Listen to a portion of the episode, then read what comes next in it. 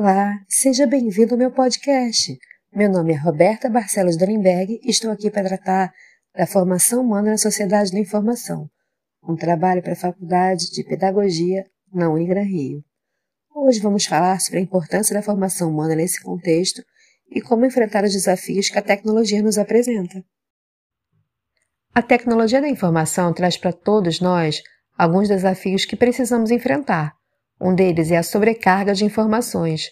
Temos acesso a uma quantidade enorme de dados e, além de precisarmos desenvolver habilidades críticas para selecionar e filtrar o que é realmente relevante, também pode nos causar ansiedade ao queremos acompanhar uma quantidade imensa de informações que são disponibilizadas a todo momento. Você já se pegou sem o celular por um dia, sem usar a tecnologia, além da eletricidade, por exemplo, e depois ficou com a sensação de ter perdido o bonde? Para usar uma expressão antiga? Tantas são as notícias em um único dia que muitos não se permitem ficar desconectados. Isso, inclusive, é tratado na novela Vai na Fé na Rede, da Rede Globo, atualmente no ar. Lá tem uma pousada em Lumiar, no estado do Rio, onde todos precisam deixar seus aparelhos na recepção. O que inicialmente criou mal-estar em muitos personagens, em cenas futuras foi para eles um alívio, ainda que momentâneo. Outro desafio da sociedade da informação é a falta de privacidade. Nossas informações pessoais são coletadas e utilizadas sem nosso consentimento em muitas situações. Você já se deparou com publicidade no seu computador de algo que você pesquisou para comprar ou até mesmo conversou com um amigo? Pois é, tem sido corriqueiro e muitas pessoas comentam. Além disso, a dependência tecnológica é uma realidade para muitas pessoas, o que pode acabar por afastá-las de importantes atividades em suas vidas. A busca pelo equilíbrio saudável é fundamental.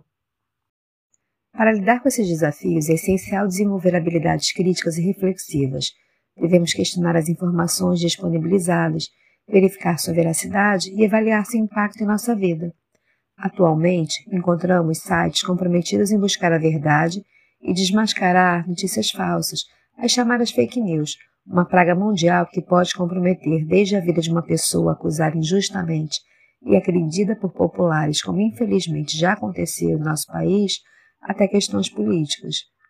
A busca de um equilíbrio saudável entre o uso da tecnologia e outras atividades é fundamental, tanto para a nossa saúde física quanto mental, ter momentos de convívio social presencial, atividades ao ar livre, ler livros físicos, escrever à mão e até colorir, como esteve em moda recentemente, com inúmeros livros para adultos e crianças com temáticas diversas, são maneiras de aproveitarmos a vida e desacelerarmos. A formação humana se apresenta em situações do nosso dia a dia, como na identificação de uma notícia falsa nas redes sociais e tomar o cuidado de não a repassar, na proteção da sua privacidade e na de terceiros ao compartilhar informações pessoais, ou na utilização da tecnologia para acessar conhecimentos de qualidade, como a própria faculdade no formato EAD, que só é possível por estarmos nesse contexto atual da sociedade de consumo. A formação humana na sociedade da informação também se relaciona com as diferentes gerações. Cada uma delas enfrenta desafios específicos e aplica estratégias particulares para lidar com a tecnologia. Entrevistei dois perfis e dados diferentes para conhecermos um pouco mais sobre a realidade da sociedade da informação. A primeira entrevistada é uma menininha chamada Carolina, que tem oito anos e estuda no terceiro ano de um grande colégio na cidade do Rio de Janeiro. Vamos ouvi-la? Você acha importante a tecnologia no seu dia a dia? Sim, porque sem a tecnologia a gente não poderia estar tá gravando essa entrevista não poderia fazer, tipo, não poderia ter o micro-ondas, a geladeira. E como o uso do YouTube e das redes sociais influencia na sua forma de se divertir e se comunicar com outras pessoas? O YouTube e as outras redes sociais, elas são muito divertidas, criativas, engraçadas. E é um meio de comunicação.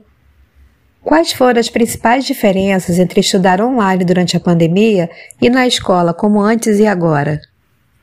Bom, é, as diferenças foram que, primeiro, na, na, nas, nas aulas online, eu podia ficar acordada, só fechar a câmera e ficar de pijama, mas na escola não. ir na escola, é, eu tenho que. Como eu posso dizer? Eu tenho que ficar indo pra escola todo dia, mas. Eu prefiro presencial porque eu posso conversar o que eu quero com as pessoas. E eu não preciso ficar só falando que tem a ver com a aula. Porque, tipo, na aula online, se a gente falar alguma coisa é errada, todo mundo vai ouvir. E como e, você. Ah. E também.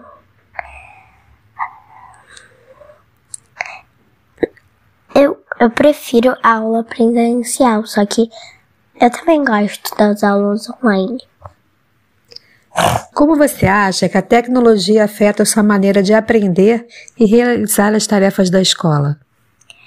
Bom, a tecnologia, às vezes a tia passa algum jogo, aí eu uso o computador, que é um meio de, de fazer com a tecnologia. E às vezes ela passa formulário que também. E a gente pode se comunicar com as pessoas através do, do Google Sala de Aula. E para você, tem diferença ler um livro físico ou um livro digital? Não, mas eu prefiro um livro físico do que um livro digital. Menos se for um livro digital que outra pessoa tá contando. E como a tecnologia ajuda ou atrapalha a sua criatividade na hora de criar histórias e desenhos?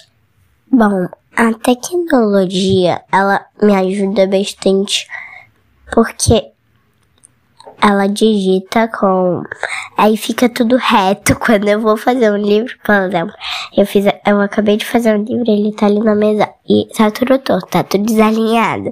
Mas no computador não, o computador ajuda a gente a seguir a reta. Você acha que toda essa informação na internet ajuda ou atrapalha a sua vida? Bom, eu acho que ajuda, só que também atrapalha porque a maioria das pessoas só quer saber da internet. E às vezes não presta atenção na vida real. Muito obrigada, Carolina. O segundo entrevistado é Fernando, um professor universitário de 45 anos, apaixonado por futebol. Fernando, como a sociedade da informação afetou a forma como você se comunica e se relaciona com parte da sua família que mora em outros estados e até outros países? A dinâmica hoje é fantástica. É, nós podemos nos comunicar por WhatsApp, mídias sociais, Facebook, é, Instagram. Então é como se a gente estivesse diariamente juntos. Embora distantes em outros estados, tenho um primo em São Paulo, tia no Pará, outra prima em Brasília. Então acho que é positiva. Fortalecer os laços? Acho que os laços ficam mais fortes, sim. Porque é aquele comentáriozinho diário que você pode colocar na mídia social, no WhatsApp, e mostrar para a família que nos importamos, mandamos mensagens carinhosas, então acho que todos gostam. E como a transição para as aulas online durante a pandemia afetou seu trabalho como professor? Quais são os benefícios e desafios no ambiente virtual? O benefício é que a gente não está no trânsito, a gente não tem, tem uma certa economia de gasolina, mas por outro lado, a gente parece que fica o dia todo trabalhando, é, porque você não sabe o horário que está no trabalho e o horário que está em casa. E, e, e, outros gastos aparecem, né? Como ar-condicionado num dia muito ensolarado. Então, tem seus prós e contras. E você segue com aulas online? Algumas aulas hoje são online, mas a maioria das aulas é presencial. E os alunos preferem remoto, presencial? Eles comentam alguma coisa sobre isso? Olha, isso é um pouco polêmico. Então, alguns acham que presencial é melhor, outros preferem online. A vantagem do online é que muitos professores eles gravam as aulas. Então o aluno ele fica com a opção de ouvir na hora que ele quiser e alguns alunos em períodos mais avançados têm estágio e por qualquer razão se eles não podem estar em algumas aulas presencialmente. Então, então a aula online ela facilita. E a última vantagem é que eles podem acelerar o tempo de, de audição nas aulas online gravadas. E de que forma a tecnologia e a internet têm contribuído para a sua paixão com futebol? Como que se interage com os outros torcedores? Como que acompanha os jogos e as notícias?